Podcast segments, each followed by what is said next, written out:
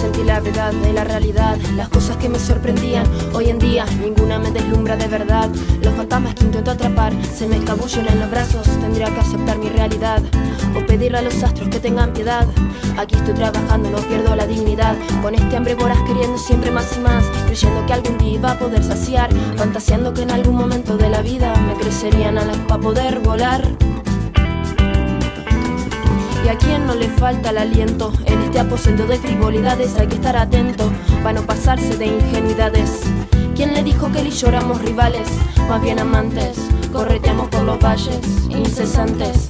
Creímos ser como la encina y el roble, permanecer unidos nos haría inmortales y así viví. Un amor de eternidades, y así viví nuestro amor de eternidades. Bienvenidos al primer conversatorio de YouTube que estamos queriendo inaugurar desde AstroSí. Eh, estamos muy contentas de poder eh, empezar a, utilizar más esta plataforma y empezar a, hacer diferentes conversatorios de algunos temas que, nos interesan mucho. En este caso, eh, este tema de hoy va a ser ecofeminismo. Tenemos una invitada de lujo que es Flor Sánchez, que bueno, ahora la vamos a presentar. Eh, y estamos muy contentas de que se puedan generar estos, estos espacios de diálogo y de entre astrólogas también poder ir armando red y poder ir armando teoría, ¿no? Un poco la idea de esto es poder hablar de ecofeminismo, hablar de cómo el ecofeminismo se vincula con la astrología, eh, cómo podemos pensar en una astrología ecofeminista de acá a unos años. Y, también la idea de hoy es poder remontarnos un poco a la historia, ¿no? Y poder pensar, bueno, de dónde nace el ecofeminismo, eh, no solo eh, en relación a cuándo nace este movimiento, sino qué es lo que intenta recuperar, de, de qué proceso histórico viene, cómo podemos entender la crisis socioambiental en la que estamos hoy a partir de la historia también y cómo podemos vincular todas estas variables que tienen que ver con, con lo macro y con lo social con nuestra, con nuestra labor de hoy, ¿no? Porque siendo astrólogas, como quien es psicólogo o con quien sea que labura con procesos de otras personas, es re importante poder ver el macro, porque a mí me gusta una frase mucho que dice Lodi, es como que si no te estás haciendo el arribo solar con el Titanic hundiéndose, ¿no? Y no tiene mucho sentido. Entonces, bueno, ¿qué astrología estamos practicando hoy? Em, bueno, paso a, Flor si te querés presentar vos. Eh, Flor eh, la pueden encontrar en Instagram, esto lo digo yo, como Mercurio en Casa 8. Em, ella es alta colega, nosotras estamos muy contentas de, que pueda estar hoy. Y bueno, no sé, Flor, si estamos acá con Juli también, que la, estarán viendo. Y no sé, Flor, si te, vos te querés presentar. Bien. Eh, nada, hermoso esto que está sucediendo, lo ultra celebro porque desde que arranqué astrología que estoy pensando en necesito colegas con quienes conversar, que podamos estar ahí como utilizando el mismo lenguaje, ¿no? También y, si encima se suman los mismos principios y los mismos eh, campos de, indagación, me parece como súper precioso que está sucediendo. Eh, bueno, yo soy astróloga, doy clases de astrología como las chicas también. Eh, somos de esa camada, ¿no? Que, que venimos allá a seguir tejiendo. Sí, ¿no? Es verdad, yo soy del 96. Em, bueno, soy activista, soy activista socialista, ecosocialista, ecofeminista. Tengo, soy co-creadora de un espacio vegano en, en Boedo, en Capital Federal. está bueno, se llama Dharma Tienda Vegana, tiro el chivo por si lo quieren buscar. Eh, y bueno, he aquí para votar en las profundidades del, significado. Hermoso. No sé vos, Juli, si, si querés decir algo o, introducirte. No, para mí es un placer gigante y hermoso, eh, bueno, estar acá conversando entre colegas y, ampliando las miradas. Yo también aprendo mucho de, mm, de estos encuentros y me parecen muy zarpados y siento que estos diálogos y estos conversatorios justamente eh, tienen que suceder más seguido. Eh, así que bueno, Flor, es un placer tenerte por aquí. Em, y bueno, dado esto, entonces podemos arrancar con la charla. Y, acá sí, ya arrancamos, la idea es un poco ir como entre Fran, Fran y yo em, entrevistando un poco a Flor y también eh, agregando nosotras también datitas ahí siempre.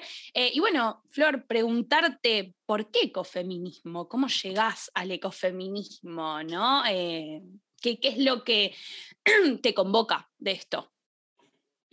Bien. Em, a mí me pasó algo muy, muy loco que mi o sea, mi encuentro con el feminismo estuvo muy anclado a mi encuentro también con el antiespecismo y en mi encuentro con el activismo y de repente yo ya hablaba de ecofeminismo sin decir ecofeminismo, no como había toda una cuestión de decir, che, esto como que necesita profundizarse, cómo puede ser que el feminismo llegue hasta mi cuerpo, ¿no? Nada más, y, y qué onda con los territorios, y qué onda con la tierra, y qué onda con todos los cuerpos territorios, ¿no? Como siento que había que ahí expandir un poco la esfera y de repente voy llegando a estos conceptos, ¿no? Que venían como de alguna manera validando sentires y pensares que se relacionaban con eso justamente, como, ah, le pude poner como causa, le pude empezar a poner nombre a las cosas que me estaban pasando internamente alrededor de eh, mis ideas políticas, ¿no? Y, y cómo las estaba llevando a cabo, de alguna manera. Re. Eh, sí, está buenísimo eso, ¿no? Como que en un punto también el ecofeminismo eh, necesita ampliar la propuesta del feminismo, ¿no? A mí me gusta pensar en un término como de redoblar la apuesta, decir que no es que el feminismo no sea importante y que las luchas que son meramente, no, meramente, ¿no? Pero solo feministas en este momento no lo sean, ¿no? Como, no sé, últimamente el caso Arcoiris, no sé si lo escucharon, estuvo como en todos los medios de comunicación y cómo sigue sucediendo eso, ¿no? De que hay un montón de de políticos o de gente en el poder de ciertas provincias que abusan de, sus hijas, que abusan de sus sobrinas, y cómo ahí tiene que estar súper presente el feminismo, y bueno, justamente lo que se está luchando hoy en día, que es una reforma judicial feminista, ¿no? Y todo lo que eso convoca, pero en algún punto también, ah, y a mí lo que más me interpela del ecofeminismo, es, es pensar que si el feminismo se se suma al mismo sistema que estamos hoy, eh, un poco las condiciones siguen siendo violentas para todos. Entonces, eh, a mí me gusta ahí una frase mucho de, Rita Segato, que ella dice, nosotras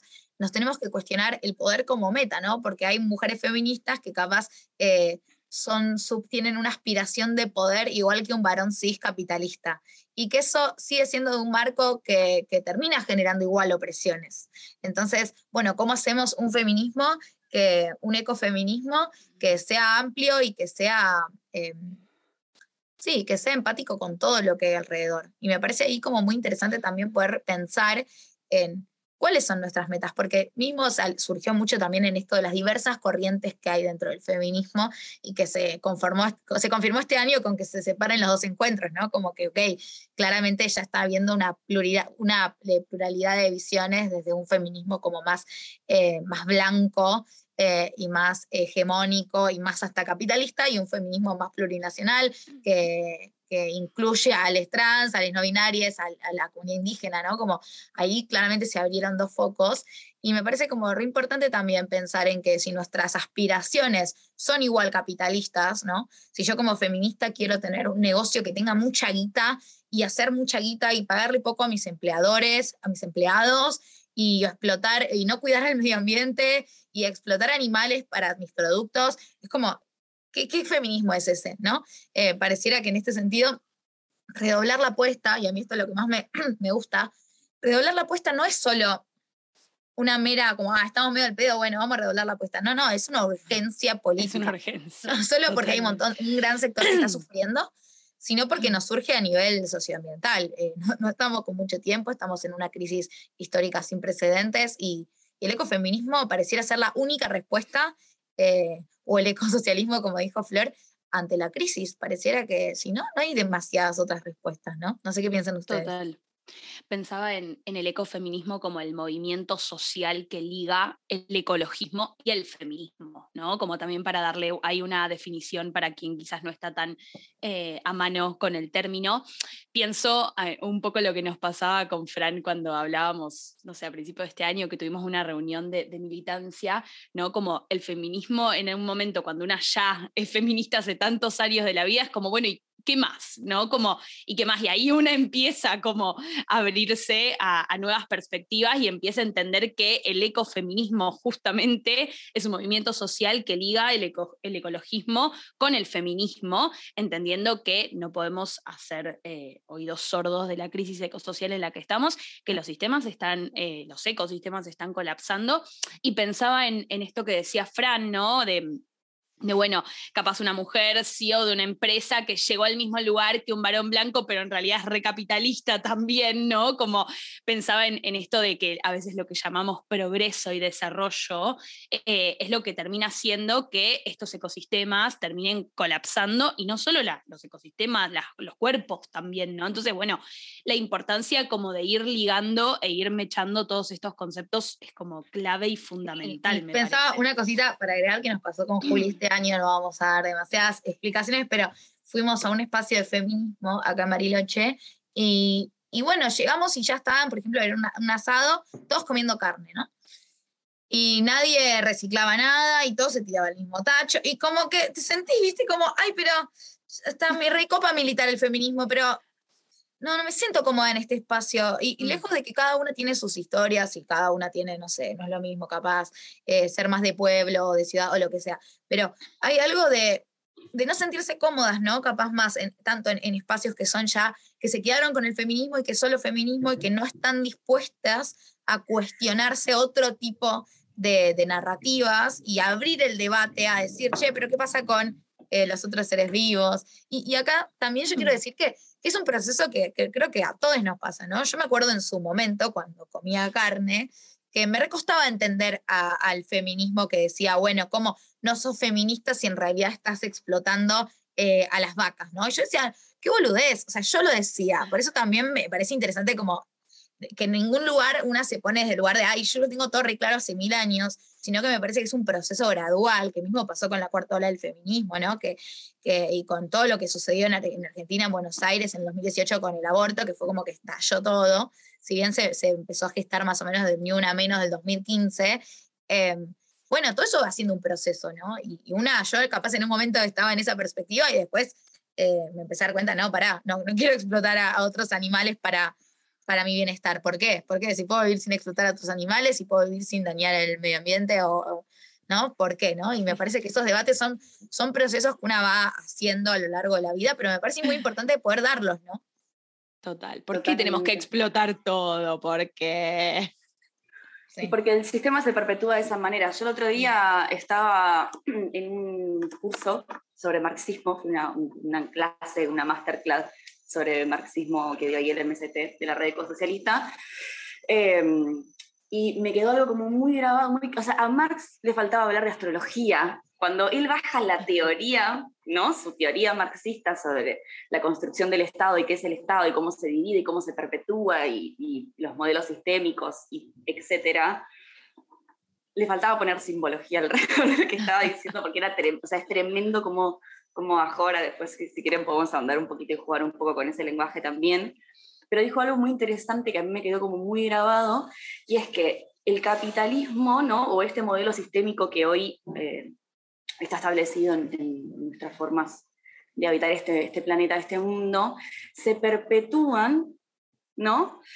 Con la distancia que hay entre el sujeto y la naturaleza. Mientras más amplia es la distancia entre, la, entre el ser y la naturaleza, más posible es instalar un modelo sistémico, ¿no? de destrucción, de colapso, de enajenación, ¿no? lo que yo también denomino como un poco eh, esto de, de, de, un sistema sin espíritu. Un zarpado. Sí, y también esto de, del binarismo entre cultura y naturaleza, ¿no? Porque pareciera que entonces eh, la naturaleza es cosificada, ¿no? Y no podemos pensarla como un sujeto de derecho, no podemos utilizar un montón de palabras para la naturaleza, que sí para la cultura, porque la cultura es lo que está valorado em, y lo que se, lo que se lo que se cuida y la naturaleza no. Y ese binarismo también entre como lo bueno, lo malo, lo natural y la cultura, que está tan dividido, también hace obviamente a la, a la desconexión que tenemos hoy con, con lo natural y que ahí también quiero agregar que la desconexión con la naturaleza también es la desconexión con nuestra propia naturaleza. Eh, es no pues tener... interdependientes. Claro, y no tener un carajo idea de cómo funciona mi cuerpo, de cómo es mi ciclo menstrual, de cómo capaz en diferentes ecosistemas yo me siento mejor que en otros, eh, de cómo el entorno nos autorregula. Estamos completamente desconectados de eso, porque estamos desconectados de la naturaleza. Entonces, eh, es, es, muy interesante también. A mí me gusta mucho una frase del libro de, de Clarissa Pinkola Estés, que en un momento ella habla como de la necesidad de reconectarse con esa parte más salvaje y da como una serie de adjetivos em, de estar desconectadas de nuestra naturaleza, ¿no? Y, los adjetivos que yo veo en todas las consultas conmigo, con todas las pibas a las que atiendo, ¿no? Como estar ansiosa, disociada, eh, fragmentada, saturada, cansada, estresada, deprimida, em, confundida. Todas esas, esa serie de adjetivos tienen muchísimo que ver con una desconexión de la naturaleza y nuestra propia naturaleza. Por eso también la crisis no es ambiental, es socioambiental. Digo, nos, nos implica con la crisis, porque no es que ahí estamos destruyendo el ambiente. No solo nos estamos destruyendo nosotros, ¿no? porque bueno, el, mundo puede llegar a, a rearmarse y nosotros somos quienes nos extinguiremos de, eh, en ese, si ese fuese el caso, eh, sino que también, más allá de pensarlo en un panorama como súper extremo, como a la extinción o no, eh, ya esto nos está perjudicando de una manera extrema en nuestra salud, en nuestro bienestar, en nuestra salud mental. Entonces, basta de pensar a la crisis como el ambientalismo, ¿no? Y última cosa que quiero decir, ahí también, antes el ambientalismo era muy como el otro día lo hablábamos con Romy, ¿no? Era muy como, bueno, vamos a cuidar a los pingüinos o vamos a cuidar a estos animales. Y pareciera que el ambientalismo era solo cuidar a los animales en la naturaleza. Y ahora eso cambió, ¿no? Ahora hablamos todo el tiempo de crisis socioambiental, como que no es ambientalismo nada más, ¿no? Es socioambientalismo, porque nos ubica como parte del problema y parte de, eh, de los que, les que estamos sufriendo esto, ¿no? Totalmente, totalmente. Yo también llegué a esa conclusión, hermana, que en las consultas dije, pero todo tiene la misma raíz que es la falta de escucha. Como hay una falta de escucha porque hay una desconexión con la propia naturaleza y con los propios ciclos y con el propio eh, ciclo orgánico de, nuestros tiempos internos, ¿no? También, y con respecto a la naturaleza también, y dije, todo gira en torno a esto. Como que empecé a tener toda una epifanía de las consultas. Aparte lo ves en las consultas, eso es lo flashero, porque nosotros trabajamos con gente y, a mí eso me flashea, como que, y para mí lo trabaja mucho el Guaitán en su libro, ¿no? Cuando el Guaitán decía, ¿cómo puede ser que todas las pibas que vengan tengan falta de autoestima? Ah, listo, entonces empiezo a ver que la falta de autoestima es una cuestión social. Lo mismo con esto, ¿cómo puede ser que venga todo el mundo con los mismos síntomas? Y bueno, capitalismo, o sea, es como dos más dos, ¿no? Mm, y, me parece como... Em, Sí, no, esto de la falta de escucha y, de la falta de conexión con la ciclicidad. A mí me pasa mucho, les debe pasar cuando viene la gente, bueno, pero esta rebo es así, como que hay miedo a que las cosas cambien y, ciclen, ¿no? Como, bueno, así como estuviste re arriba hace dos años y ahora te toca, no sé, la luna progresada, una luna más de agua. Entonces va a haber algo más para adentro. No, pero yo quiero estar arriba de vuelta. Como que no, sabemos de los la ciclos. No conocemos los ciclos naturales. Sí, no tenemos ni idea, no tenemos ni idea. Sí, sí. Y, creo que también viene de la parte, viene de la mano de entender que las mujeres, disidencias y la naturaleza somos sujetos de explotación y no de derecho, ¿no? Y como de alguna manera es recuperar, recuperar eso, ¿no? Eh, por eso es la urgencia de, de, poder traerlo, hablarlo, nombrarlo. Y digo, qué importante tener esto en las consultas, ¿no? Porque si no, es, tan peligroso, es peligroso, realmente siento que los astrólogos necesitamos, digo, ya la perspectiva social no alcanza, ¿no? Hace unos años hablábamos de, uy, qué importante ser, ¿no? Tener perspectiva social. Ahora es ecosocial también, porque ya como los lenguajes se van ampliando, ¿no? Bien, bueno, podríamos, ¿no? Vamos em, total. Eh, pensaba también, Flor, sí, ibas a decir algo vos. No, igual. ¿Ibas a decir algo? Sí, pues yo voy a abrir, yo voy a abrir una ventana, yo voy a abrir un portal. Ah, bueno, yo iba a abrir una ventana también. ¿Qué ventana ibas a abrir? Yo iba a abrir la ventana sobre, porque me, me dio el pie Fran, Fran, hablando del tema de la binareidad. Mm. Y desde esa binareidad entender de dónde viene. Bien, iba a eso. Iba a eso. ¿Ibas a eso? Iba a eso. Iba a abrir la misma ventana, o sea, perfecto. Sí, te, te escuchamos. La estábamos abriendo de, de, de dos Juntas. Sí, sí, Las Hermoso. Hermoso. Bien, eh, ese tema de la binariedad, y qué importante entender la binariedad, ¿no? En un mundo tan polarizado también, donde todo es bueno o malo, donde quiero identificarme justamente, como decía Franco, lo bueno, lo que me da placer, lo que me da disfrute, ¿no? O cual, alias, la luz, ¿no? Y proyecto sombra, ¿no? Me, lo excluyo de mi conciencia. Yo siempre digo también que, hay, hay, mucha sombra en el mundo porque hay muchas personas creyendo que solo son luz, ¿no? Yo tengo como una cosa alrededor de eso, como hay un montón de tipos, solo soy la luz. Es como, de luz. Claro, somos todos seres de luz y, la sombra está todo por todos lados distribuida y, hasta que realmente no logremos integrar, ¿no? El hieros gamos se dice de una manera, ¿no? Como la polaridad interna, el propio como matrimonio con la propia polaridad, ¿no? Entendiendo como el lenguaje de una perspectiva más profunda y no cristiana. Eh, bueno, entender la binaridad, cómo sale la, binaridad y, el enfoque de, eso, donde yo asimilo una verdad mientras excluyo la otra o quiero desterrar esa otra parte de la tierra. Cómo el mundo que se crea se crea alrededor de la figura de un varón cis heteronormativo blanco de élite, ¿no? Y excluyo todo lo que sea el contacto con lo blando, con la naturaleza, con lo sensible, con lo creativo, con lo místico, con el misterio, con, con la magia. Hay toda, o sea, yo tengo esta teoría, ¿no? De que, de que la construcción de este mundo nace del eh, del objetivo de desterrar lo sensible en el mundo. Entonces, yo hago identidad en los yang, ¿no? Y destierro los yin, y de ahí también entender que, o sea, como para, pues yo siento que hablo, pienso más rápido de lo que hablo, aunque hablo muy rápido, entonces La historia de nuestras vidas. Sabe totalmente. Tengo Aries en tres. Em, Bien, entonces, eh, bueno, justamente volviendo, retomando, retomando. Y Acuario, y Acuario, eso es muy Acuario. acuario, ya, sabelo. Estar viendo, viendo el panorama, es como estoy viendo todo esto y cómo te lo explico, cómo, lo, cómo traduzco esto que lo estoy viendo tan claramente, ¿viste? Es re difícil. por suerte tengo Mercurio en Libre y me hace bajarlo de una manera poética y bella. Yo te hablo de la mierda del mundo de una forma linda. Claro. Ay, hermoso. Es como un don que me dio el cosmos. Alto don. claro, la astrología. Hermoso. Hermoso. Bien, bien pensado antes de nacer. Bueno, esto, ¿no? Cómo justamente se hace identidad o se cristaliza la conciencia de la humanidad en los yang, y ahí esto iba a decir justamente, ¿no? Que para mí incluir perspectivas ecofeministas dentro de la astrología es dejar de hablar también de femenino y masculino, ¿verdad? Eh, como yo tengo un texto escrito que se habla sobre abolirle el género a la energía, ¿no? Como una cosa de sacarle el concepto preestablecido sobre lo que nos inculcaron que es la energía y cómo se manifiesta la energía, incluso ya en los enchufes, ¿no? Hay un enchufe macho y un enchufe hembra. Te dicen que todo lo que va hacia afuera es masculino y todo lo que va hacia adentro es femenino. Y es importante esto porque acá empieza a reconocerse también, no solamente de una forma simbólica dentro del consciente y el inconsciente colectivo de la humanidad, sino también de una forma como literal en la percepción de los cuerpos territorios. Mm.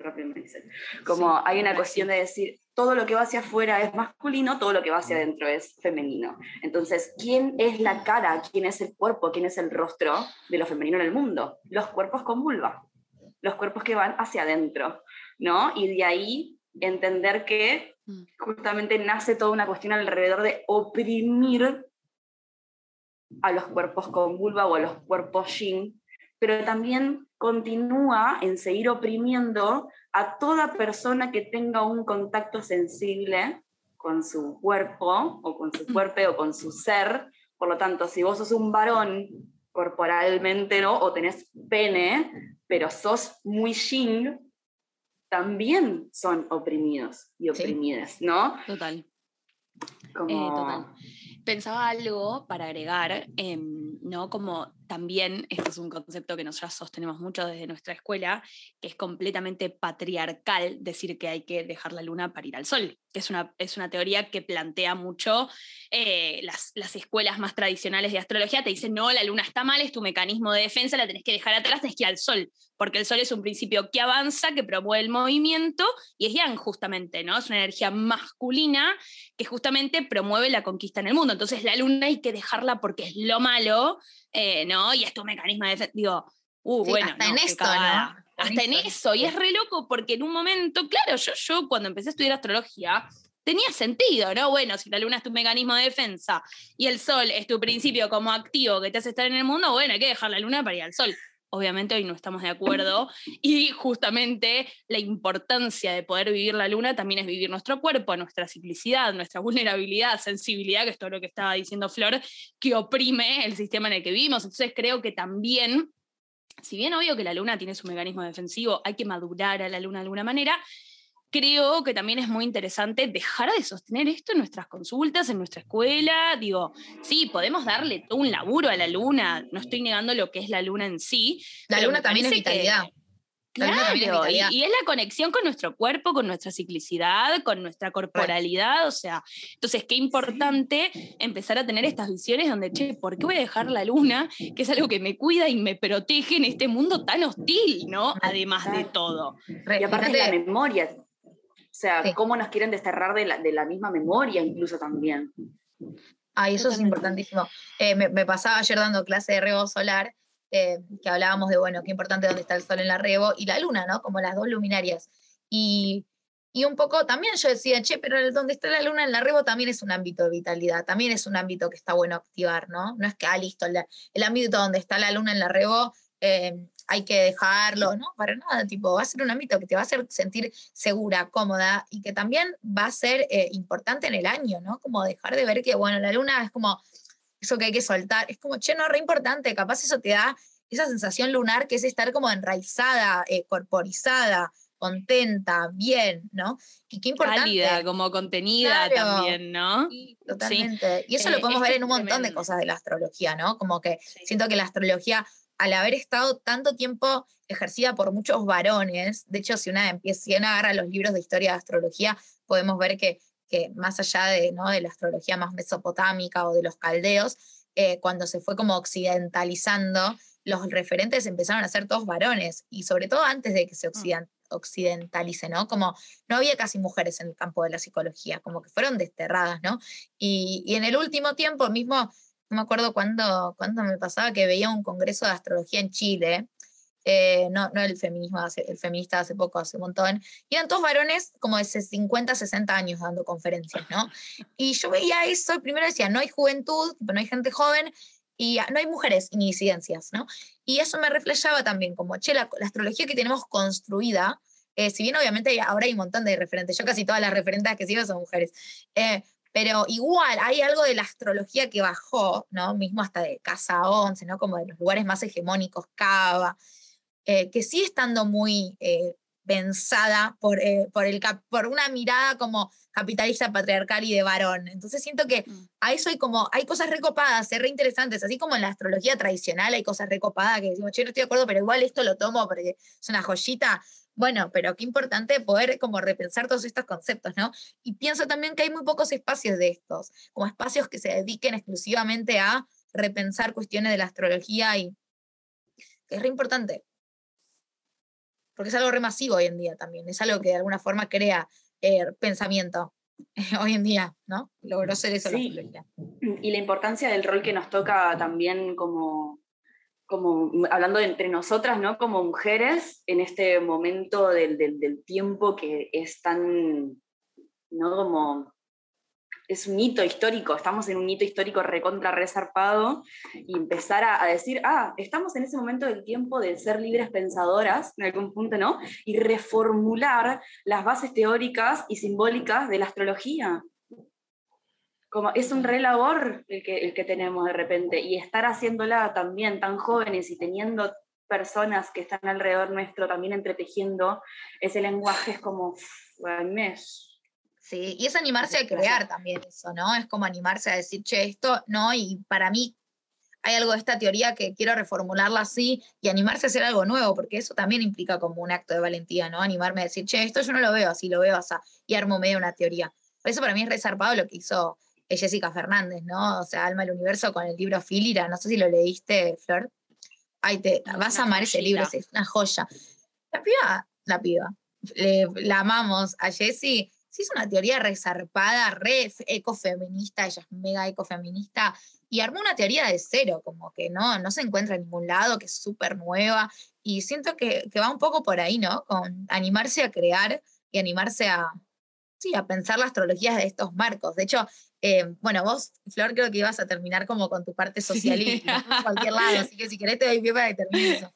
Sí, re. Cerralo, cerralo ahí. De una. Está re piola. Lo cierro, lo abro. Ay, te pegué Lo cierro, lo abro, claro, literal. que no se cierra nada.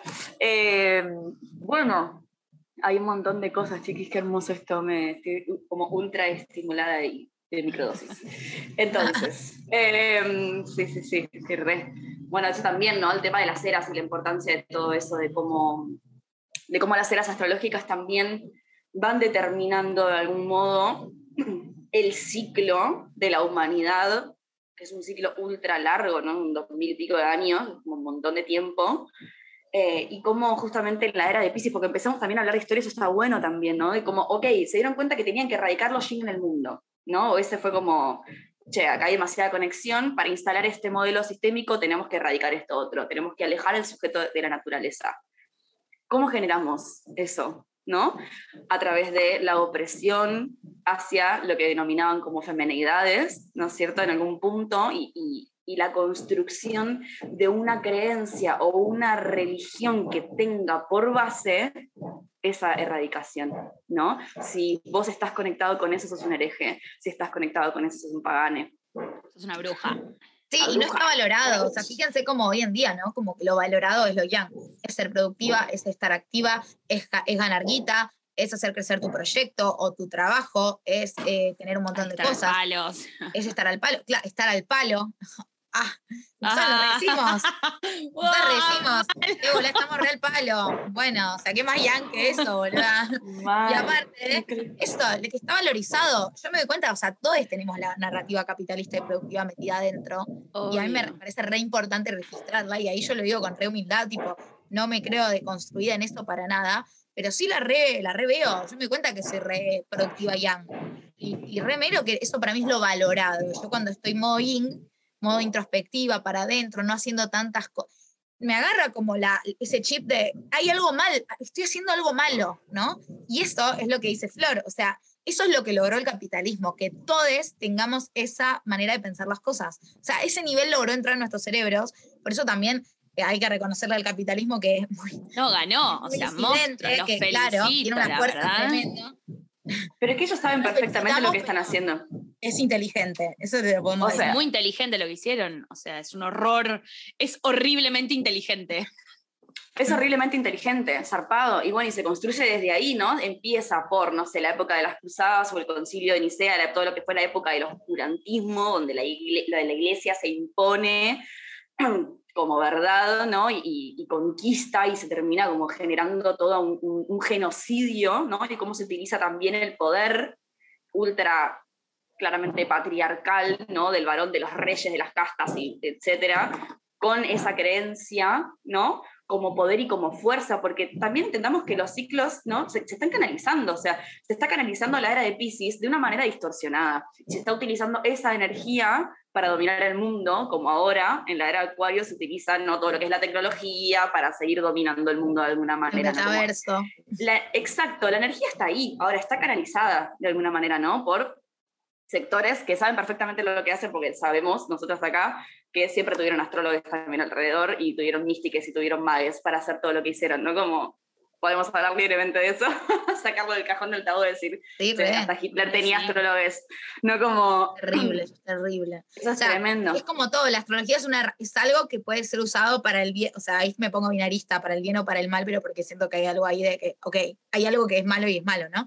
Eh, y, y sí, y puede ser usado para lo que sea. Exacto. Bueno, exactamente. ¿Y cómo se va construyendo todo eso, no? Y la necesidad de cada vez de alejar al sujeto de la naturaleza con construcciones de mundos que estén alejados de la naturaleza. Que nosotros vivamos en gallineros, básicamente, ¿no? Como uno arriba del otro, yo me acuesto y tengo la aura del que está del otro lado, o sea, yo los estoy cogiendo con, la- con ellos que están ahí, yo, mi aura está ahí, como... ¿Qué onda? Bueno, yo tengo de- le decía, pero siempre digo lo mismo. Yo cuando vivía en Capital vivía en una caja de zapatos. O sea, mi monoambiente era literalmente un cuadrado perfecto de 32 metros cuadrados. Y era como una especie de gallina. O sea, que a un valor altísimo, como que bueno, todas esas cosas que son, son tremendas también. Eh, me, me, quedo con esto de, de, que vos dijiste el gallinero, qué real, boludo, Dios, qué horror. Es tremendo, sí, cacaríamos en cualquier momento. Mm. Eh, y también como, bueno, ¿no? La pregunta para mí es re importante esto de decir, ¿qué tienen en común? Abro, otro, ¿no? Más de lo mismo, sigo abriendo. ¿Qué tienen en común? El colonialismo, el patriarcado y el capitalismo,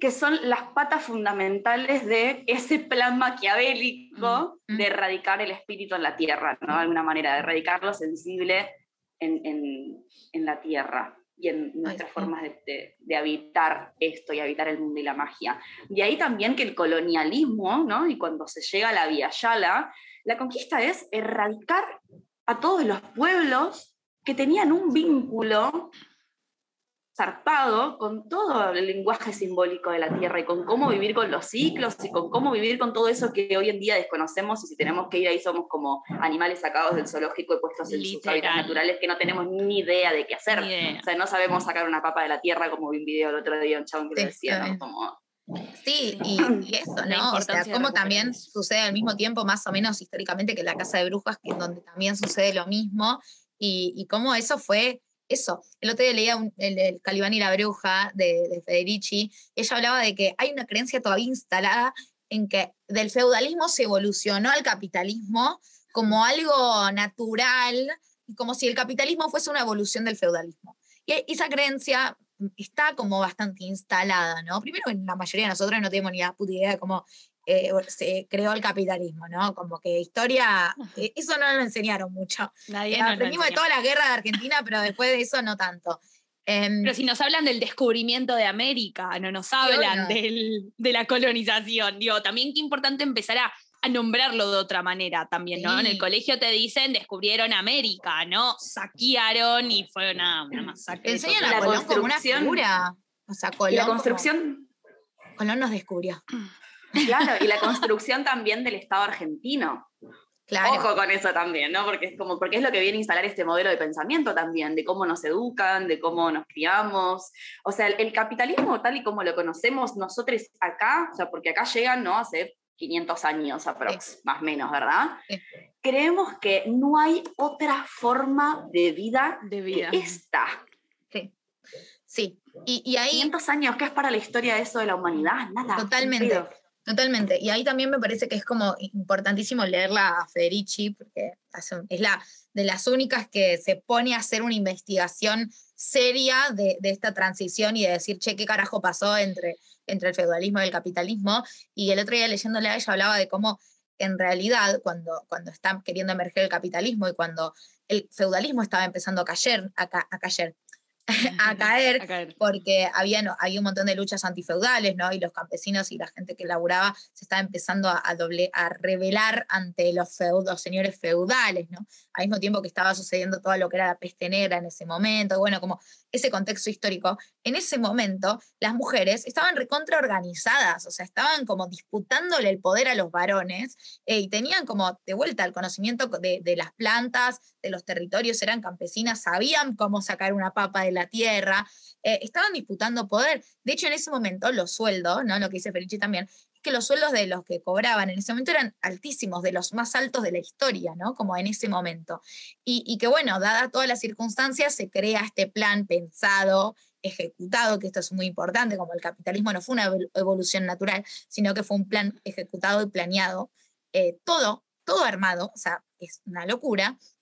Eh, y cómo, de vuelta, eh, Federici dice, eso nos invita a preguntarnos qué pasó con esa lucha que estaban haciendo las mujeres en ese momento, campesinas, rurales, cooperativas, y cómo eso quedó postergado y quedó como suspendido en el tiempo, ¿no? Quedó suspendido para muchas, ¿no? Porque hay gente, hay, hay mujeres y disidencias que lo siguen haciendo, o sea, e, eso también, ¿no? A veces pensamos que la única forma de vivir es la forma capitalista en las ciudades y hay un montón de gente que está reorganizada en este momento, haciendo un montón de cosas re zarpadas, y eso a mí me parece re importante, lo podemos hablar, pero como eso que quedó suspendido, ¿por qué no retomarlo? ¿Por qué no retomamos lo que el capitalismo quiso impedir en ese momento y cómo en realidad en esta necesidad de crear un nuevo eh, modelo, Em, ¿Por qué no, no vamos a la historia? No vamos atrás. No es que estamos creando algo que nunca se inventó, algo que es una locura. O sea, locura es el metaverso, no me jodan. Es una locura que parezca que el metaverso, tipo, tiene mucha más eh, forma y es como mucho más racional. Tipo, ah, listo, vamos a vivir todos con, con un eh, anteojito y vamos a pagar lo mismo que sale una casa en la vida real, pero comprarla en el metaverso y el NFT y todo eso, que yo cada vez que lo escucho, lo escucho me parece muy interesante, pero es una locura. no entiendo mucho. Parece más racional el mundo del metaverso que volver a, lo que quedó postergado antes de que se imponga el capitalismo y poder ponerlo en, Y eso es una locura, o sea, ahí es lo que dice Flor, tenemos la, el capitalismo demasiado metido adentro como para pensar que eso no puede retomarse. Y para deconstruir la lógica capitalista que tanto incide en nosotras, también es lo que dice Flor, chiste está hace 500 años, no está hace 10.000 años. Está hace 500. Ni siquiera que es tanto. ¿Por qué tiene el poder que tiene ahora? Eh, ¿Por qué no lo podemos deconstruir? Total, y ahí es donde yo digo, ¿qué es el feminismo? ¿No? Como entender que, el, o sea, a ver, es una lucha contra el modelo sistémico. El feminismo propone otro mundo distinto, ¿no? matriarcal en alguna manera, o, mm. podemos desglosar incluso esa palabra y hacer un montón de teoría alrededor de eso también. Pero propone otro, otra forma de mundo, ¿no? ¿Y qué pasa cuando el feminismo continúa respondiendo ¿no? a este modelo sistémico y no realmente se, se pone enfrente de eso a decir, che, no, hay que rebobinar un montón de información y entender que es la lucha de los yin en el mundo. El feminismo para mí, y el ecofeminismo para mí, es la lucha y el empoderamiento de los yin en el mundo, mm. en todas sus formas, en todos los cuerpos territorios que lo habiten. Como la sanación de, de todo eso también. Como no es la lucha por el cuerpo con vulva, ¿no? Es, es la lucha por la planta, por la tierra, por recuperar los saberes, por recuperar las memorias, por recuperar nuestra magia, por todo eso, por, por recuperar realmente, digamos, el, mm. el, vínculo con la tierra. Ah, de ahí el ecofeminismo, ¿no? Siento que hoy Sí, como eh, y volver a valorizar eso que quedó muy desterrado, como que ahora se piensa que poner las manos en la tierra es como algo, como que es una, estás, te estás rebajando, ¿no? Estás como volviendo a, a ser como un, eh, un animal, ¿no? ¿Qué animal? Como que también todo lo que se construye desde el lenguaje, ¿no? Poner las manos en la tierra es como volver hacia atrás. Y es como, che, sí, volvamos hacia atrás. O sea, no vamos, no vayamos más hacia adelante. O sea, en los últimos 70 años, en lo que es el antropoceno, hicimos mierda todo. Tipo, tenemos que volver para atrás sí o sí. Entonces, esta idea de progreso, ir hacia adelante, adelante, adelante, es como chiche, pero volvamos a retomar lo copado de hacia atrás, obviamente, no la mierda, pero retomar lo copado de, de, hace un montón de años y retomarlo, ¿no? Total, eh, pienso en, esto de hacer memoria. Suelo, suelo nombrar esto. Eh, pero el hacer memoria, el, ir para atrás es hacer memoria. Y mm, también eh, que Federici dice esto, es una frase que para mí es como hermosa, que tenían que tuvieron que desencantar al mundo para poder dominarlo. entonces, de alguna manera, em, reencantar al mundo es, eh, y que pasa mucho en la mitología. En la mitología cualquier cosa está viva y, que de alguna manera eh, en el mundo en el que vivimos tenemos que volver a ver a las plantas como algo vivo, a los árboles como algo vivo, a la montaña que te puede hablar, al agua que te puede decir algo. Bueno, por eso ahí creo dos cosas, como en, la importancia también de volver a la, antigua astrología, que antes en la astrología, al comienzo, en la astrología mesopotámica, em, justamente se escuchaban, los dioses tenían algo para decirnos, o sea, la lluvia tenía algo para decirnos, eh, el agua tenía algo para decir, ¿no? Como, y había una escucha activa eh, frente a lo que los dioses, que eran vistos como consecuencias naturales, tenían cosas para decirnos. Entonces, qué, qué importante poder ir recuperando esos saberes y de alguna manera poder volver a eso, que hoy en día creo que la llave está ahí también. O sea,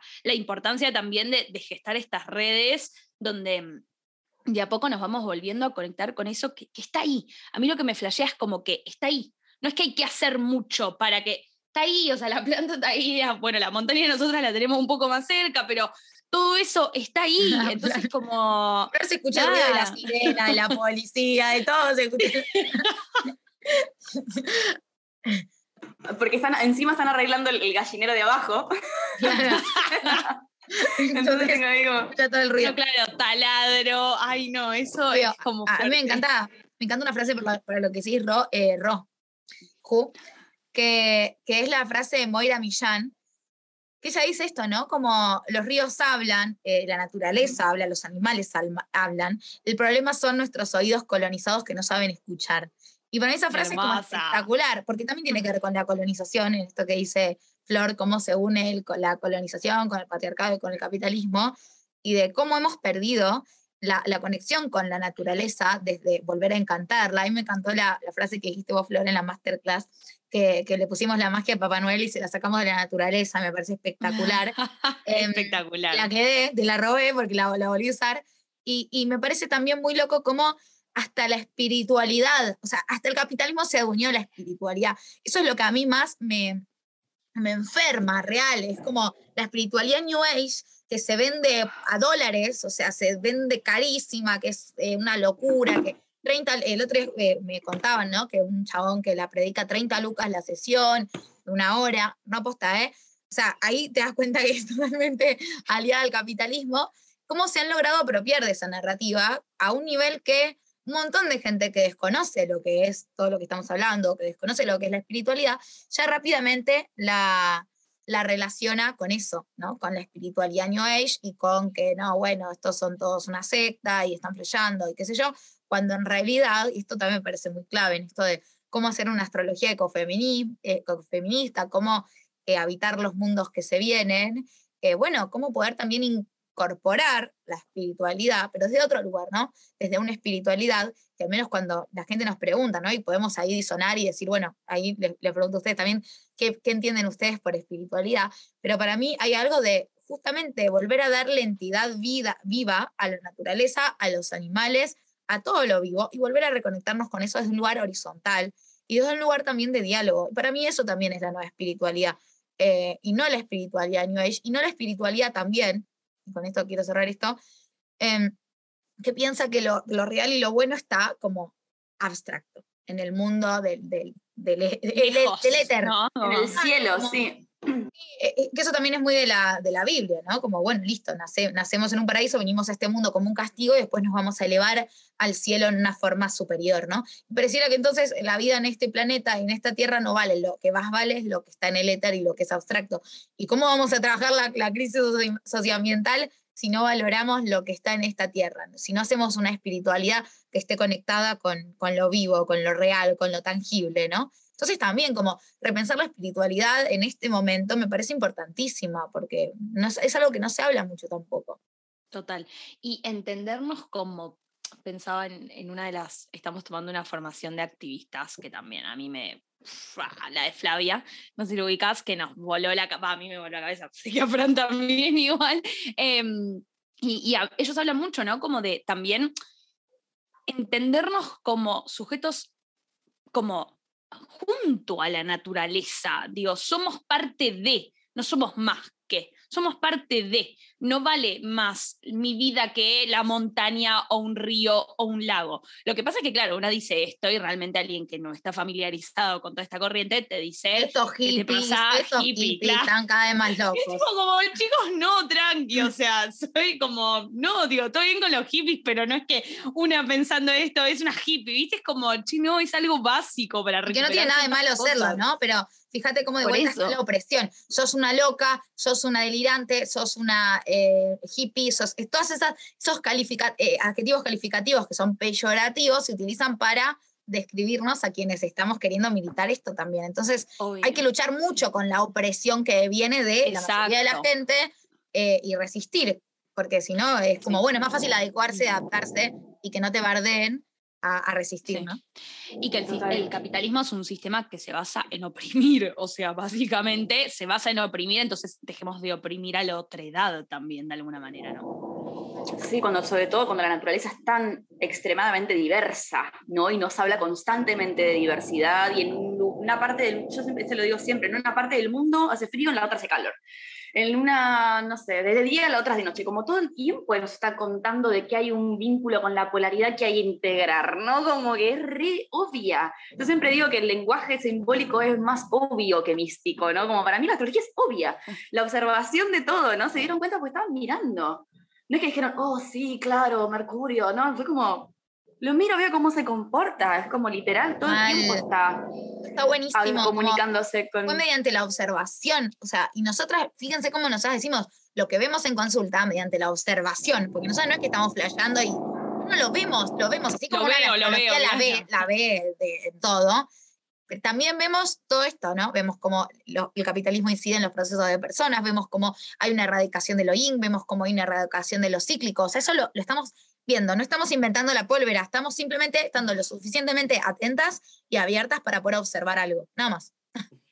A full, y yo quería también agregar esto, ¿no? que, que me parece súper importante entender que todos somos hijos de la tierra, ¿no? Y que todos en nuestra parte originaria, primigenia, fuimos originarios o sea, todos somos indígenas en algún punto, tenemos esa raíz, ¿verdad? Más allá de nuestros colores de piel, más allá de un montón de cosas. Ahora, claramente una predominancia de una cosa por sobre la otra, ¿no? Y toda una construcción alrededor de eso. Y qué importante es volver a tomar contacto con los pueblos que todavía se sostienen y que todavía resisten y tienen en sus memorias, ¿no? Como tienen ese vínculo con la memoria, porque todavía están en ese lugar y, ¿no? y tienen ese vínculo con la naturaleza y ponernos en un modo como, yo siento que nosotras como blancas hegemónicas de este sistema venida de los barcos, ¿no? nacidas de nietas de, de, de, esta construcción de este modelo, por así decirlo, somos como el varón para el feminismo. Sí. Voy a tirar una polemiquísima, ¿no? Pero sí, como cerrar el culo y estar como, hola, vengo, necesito que me expliques cómo volver a conectar con, mi, con, con el vínculo con la naturaleza, ¿no? Y qué importante el diálogo con los pueblos. Y de ahí Moira también, como una persona que tengo ahí como diciendo, wow, lo que mujer, ¿me entendés? Como, me parece re, importante, re importante eso. Y también siento que está pasando ahora mucho como el resurgimiento no solamente del conocimiento esotérico, sino también el resurgimiento del contacto con las plantas medicinales. ¿No? Como hay una cosa de, uh, estamos todos empezando a conectar con los hongos o con la microdosis o con diferentes plantas sagradas, ¿no? que en algún punto son las que nos conectan con el lenguaje simbólico, así, con la fuente directamente. Y cómo son las aliadas, las plantas también, ¿no? que nos están diciendo desde todo ese micelio como, che, es por acá, acá está toda la información, acá está la memoria, siempre estuvo, nunca, nunca la olvidaste. Solo tenés que recordar, de hecho también la palabra como recordar es volver a pasar por el corazón ¿no? Tiene como todo eso. Uy, yo quería decir, ah, bueno, y esto también, así como así vamos cerrando también, cositas que me quedaron ahí resonando, esto que decía Fran, ¿no? Que hay que volver a eso. Y ahí yo tuve una epifanía hace poco diciendo, claro, porque volver a, no es que vamos a poder volver a eso, porque estamos en la era acuario, ¿no? O sea, yo ya siento que estamos en la era acuario, mm. no hablamos mucho de astro, pero Plutón va a estar por entrar en acuario, es el último planeta que va a barrer todo lo que viene sucediendo para entrar en acuario y siento que es como una cosa de que ya va a estar ahí ultra cero km en últimos grados de Capri además.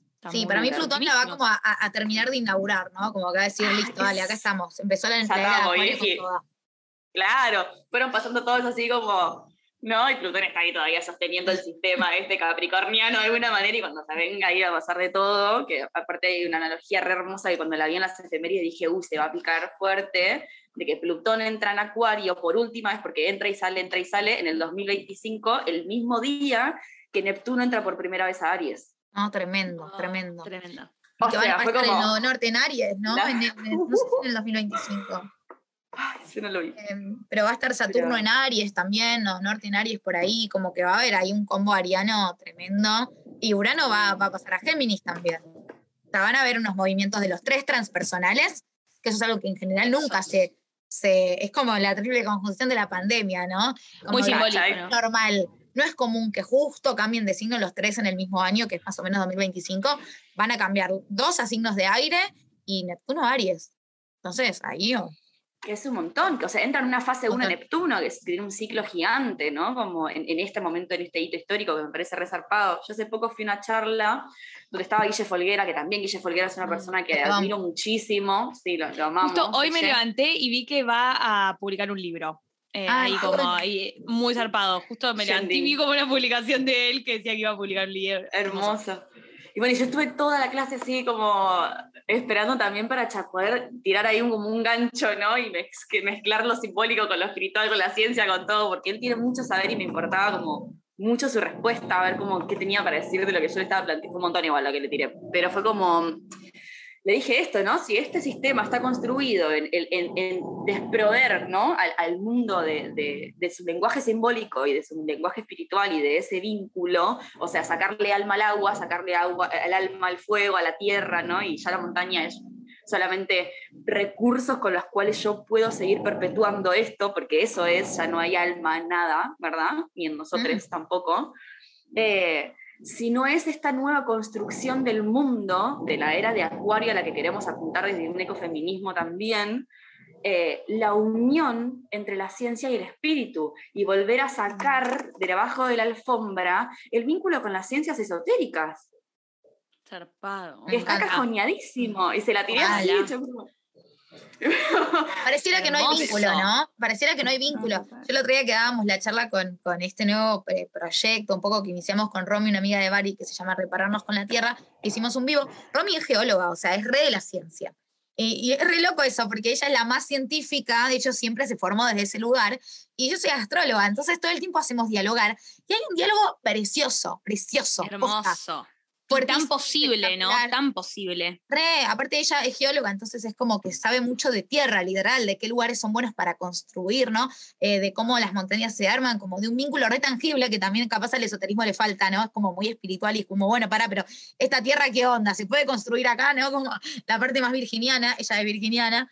Em, y, y, eso es un diálogo espectacular y cómo nos hicieron creer que astrología versus ciencia binarismo total, son excluyentes, no se pueden relacionar. Y yendo a lo que dice Rock, eh, lo que dice, estoy con Rock, a lo que dice Flor, eh, me parece re clave esto, ¿no? Como, ok, che, re puede haber un vínculo entre ciencia y esoterismo. O sea, no es una locura, no es que estamos planteando de vuelta, inventando la pólvora. Eso es lo más Siempre lo hubo, siempre lo hubo. O sea, desde el momento en el que todo este mundo se construye, ahí es donde se rompe. Y, ni siquiera se rompe, porque ese lenguaje esotérico sigue siendo utilizado para la construcción de este mundo, nada más que no está entregado ese conocimiento a todos por igual, ¿verdad? Totalmente. No está democratizado el conocimiento, de hecho está prohibido hay ciertos lugares del mundo, por ejemplo, no sé, hace miles de años, ¿no? Pero vos decías tetraedro en Egipto y te cagaban matando, porque no podías hablar de geometría sagrada así tan abiertamente, por el lenguaje que oculta y el poder que tiene eso también.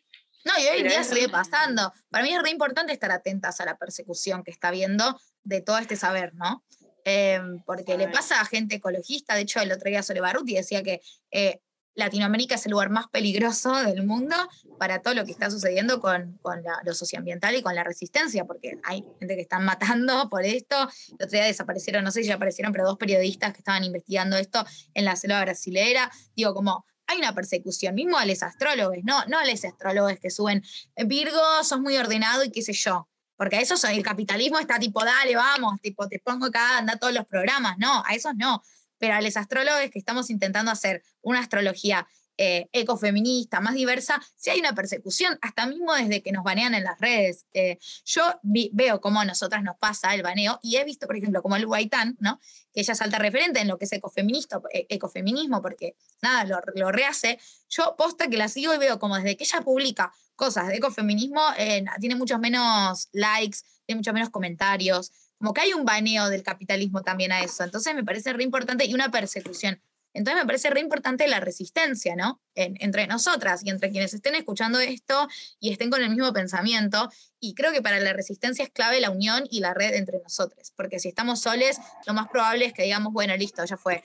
¿Qué tanto? O sea, me estoy, la gente toda me está bardeando, nadie entiende lo que digo, soy una excluida, soy una marginada, bueno, ya fue, negocio un poco con el capitalismo y ya está. Y creo que cuando hacemos red es cuando más se fortalecen estos, estos movimientos.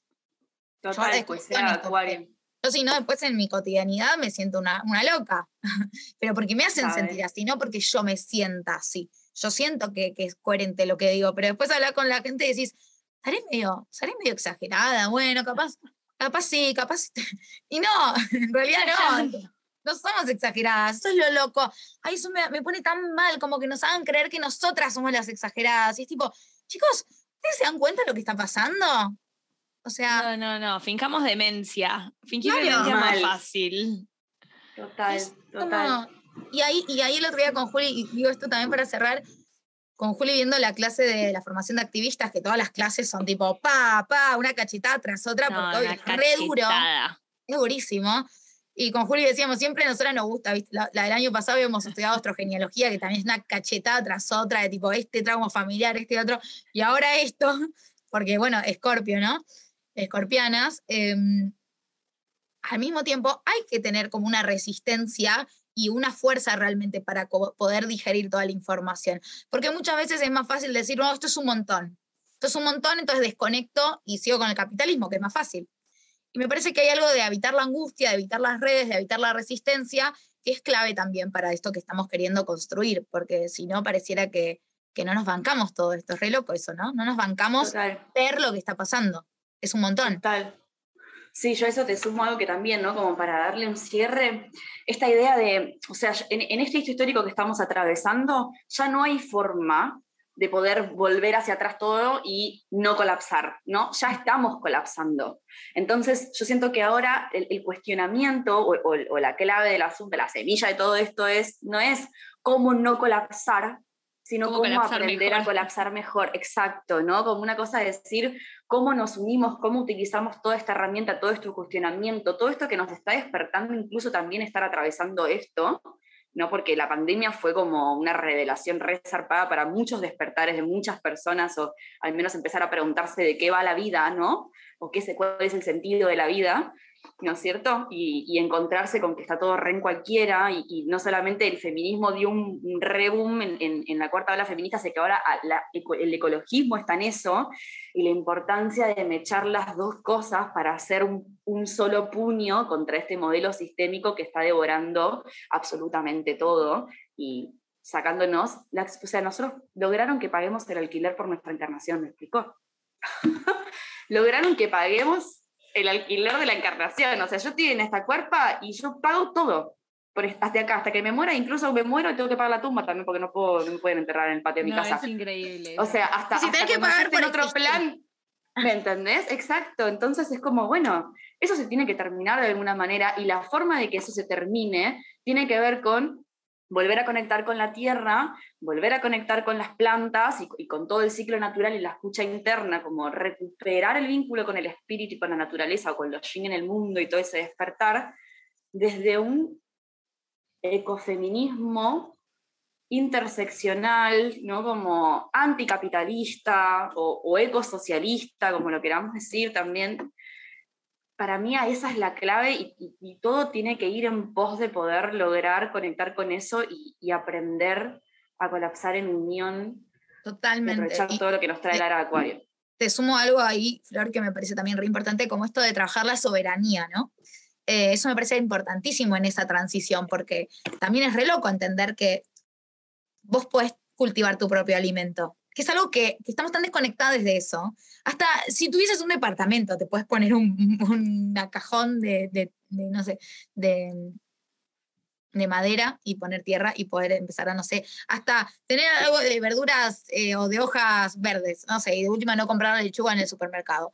Que eso, ya parece una boludez, pero es un montón. Y para mí es un montón porque te invita a pensar que, ah, yo puedo cultivar mi propia lechuga. Como, ok, y, mismo hay un montón de cosas que no hacemos que podríamos hacer, ¿no? Desde huertas comunitarias, desde en vez de pagar, no sé, la, el presupuesto que tenemos, ¿no? Por mes de comida, que cada uno tendrá el suyo. Ponele que hoy en día, no sé, tiro un número, 30 mil pesos pagaremos por mes o más por comida. Eh, bueno, ¿qué pasa si esa plata, en esto de cuánto te cuesta vivir, en vez de pagarla, te haces una huerta comunitaria con gente en un espacio? Obviamente para eso hay que disputar las tierras, tiene que haber como toda una, una, resistencia en eso, que también es re loco, ¿no? Porque estamos disputando tierras que quién decidió que sean para quiénes, ¿no? En el, territorio de Argentina. O sea, Argentina es, el otro día no, hablaba con, no me acuerdo quién de España, que decía, me reflejé ir a Argentina porque vos vas eh, con un micro por Argentina y hay un montón de campo, campo, campo, campo. ¿Qué pasa con todas esas tierras de campo? O sea, ¿quién decidió que todas esas tierras sean de unos pocos y que no se puedan cultivar? Yo, hay toda una resistencia para hacer, pero me parece que ahí la soberanía también es re importante, y no lo digo yo flayándolo, sino que también ponerle la, formación de activistas cuando tuvimos una clase de nuevas economías. Eh, Juan Arroyo, si no me equivoco ese es el nombre, que era el profe, él hablaba mucho de cómo pensamos que tenemos que tener tanto presupuesto mensual, ¿no? Bueno, ¿cuánto sueldo necesito? Porque estamos en este sistema para tener cosas básicas como comida, eh, comida, educación, salud, vivienda, cuando en realidad esas cosas básicas podrían darse de otra forma, en donde no necesitaríamos tanta plata, ¿no? Y creo que ahí también hay algo de la lucha de, capaz ya me estoy yendo por las ramas, pero bueno, en esto de la astrología ecofeminista, porque si no es muy difícil, porque siempre tenemos que negociar. Como, siempre tengo que negociar con el capitalismo, siempre tengo que capaz hacer este laburo que no me gusta en el banco o en, este, o en esta empresa o en este no sé dónde porque tengo que pagar mi alquiler. Entonces es muy difícil también así transicionar y colapsar mejor, ¿no? Entonces me parece que esto de la búsqueda de la soberanía y de replantearnos un montón de cosas, desde dónde tenemos nuestro alimento y ponerle al cuerpo a esa incomodidad, eh, me parece que también hay algo ahí importante. Sí, y también ver cómo responden los conflictos macro colectivos, ¿no? Con, o sea, como en, esta ley hermética de cómo es adentro, es afuera, entender cómo está colapsando dentro de nuestro propio sistema, incluso de nuestra psique y de, nuestros cuerpos, territorios y todo, como decir, che, claro, la escucha interna se permite que yo pueda generar una escucha externa y que se empiece a armar como una cosa colectiva, ¿no? Hay toda una teoría alrededor de estar todo el tiempo mirando los procesos colectivos, y hecho es algo que yo en mis clases de astros eh, peleo mucho contra eso porque está como, no sé, mirar los ciclos solamente de los, de los, de los sociales para, para, los transpersonales, ¿no? Como si los ciclos de los planetas personales no influyeran en nada, no fuesen importantes. O sea, ¿cómo puedo yo sentirme parte de un modelo o de un sistema? ¿Cómo puedo entender cómo opero yo, qué rol cumplo en todo eso? Si yo no, si no me enseña nadie a poder mirar mis propios ciclos internos. O sea, es imposible, esa soberanía tiene que estar adentro. Mm. O sea, es recuperar nuestra propia soberanía existencial también, ¿no? Siento que me parece que ahí, hay una cosa re, Está buenísimo, importante. buenísimo. Tenemos que tomar mm. clase con vos nosotras de, los ciclos personales, porque me encanta. Podemos hacer un trueque. Y tendríamos que hacer un capítulo 2 de esto porque siento que podríamos sí, estar tenemos que hacer un capítulo 2. Eh, totalmente. es un montón de información, creo, para el primer capítulo, ¿no? Quienes estarán escuchando del otro lado, capaz ya es un montón de información nueva o no, capaz si vienen familiarizadas con el ecofeminismo y con todo lo que venimos hablando, es un poco sumar. Pero bueno, le, para ir cerrando, les invito también a quienes estén viendo esto de la otra pantalla, si les copa este contenido, que lo puedan compartir, eh, que, esto pueda llegar a mucha gente, que se armen redes, ¿no? Me parece que es importante desde la astrología y siempre también la astrología, como decimos nosotras, como una excusa, como un puente, para hablar de estas cosas. A hablar de esto. Porque si no, ¿qué tipo de astrología estamos construyendo si es una astrología que está completamente descontextualizada de, de lo que está pasando en el mundo, ¿no? Entonces, me parece que que es súper importante. Eh, y bueno, yo agradezco mucho a mí me encanta también, yo sé como, Flor me quedo como súper estimulada, súper manija. Ay, total, me dan ganas de eh, ponerme a leer, de, dar una clase.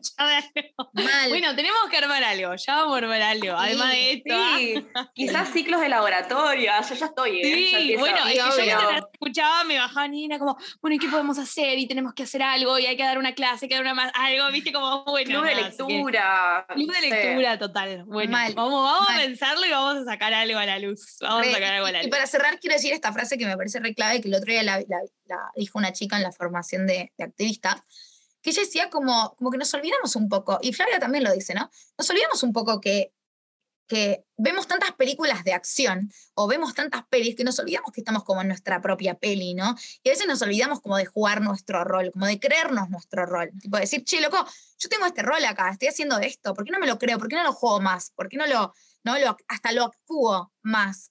Y me parece re importante que, quienes estemos metidos en esto podamos como jugar nuestro rol y hacerlo valer y creérnosla un poco más, ¿no?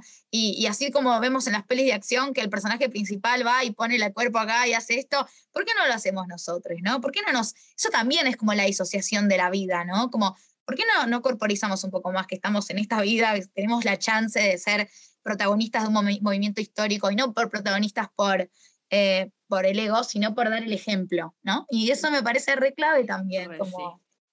sí, re sí, Bueno, hermoso. Gracias, Flor, por coparte. Sí, por, favor, gracias. sumarte. Eh, gracias Eh, gracias, gracias. Me parece que es como muy constructivo. Eh, y bueno, para quienes estén del otro lado escuchando, agradecemos que compartas este episodio con tu gente amigue, que circule, que, que, circule en las redes. Siempre estamos de este lado también escuchando, así que si quieren escribirnos, darnos opiniones o lo que sea, nos pueden o escribir por Instagram o mandarnos un mail. A Flor la encuentran en Instagram como arroba mercurio en casa 8. Eh, y bueno, nosotras ya saben, astrología sí. Eh, así que bueno, nos estaremos encontrando en la próxima edición. Eh, y bueno, gracias siempre por estar del otro lado. Abrazo grande. No quisiera desaparecer antes de mojarme otra vez los pies en la luna. No quisiera desaparecer buscarme otra vez los pies en la luna.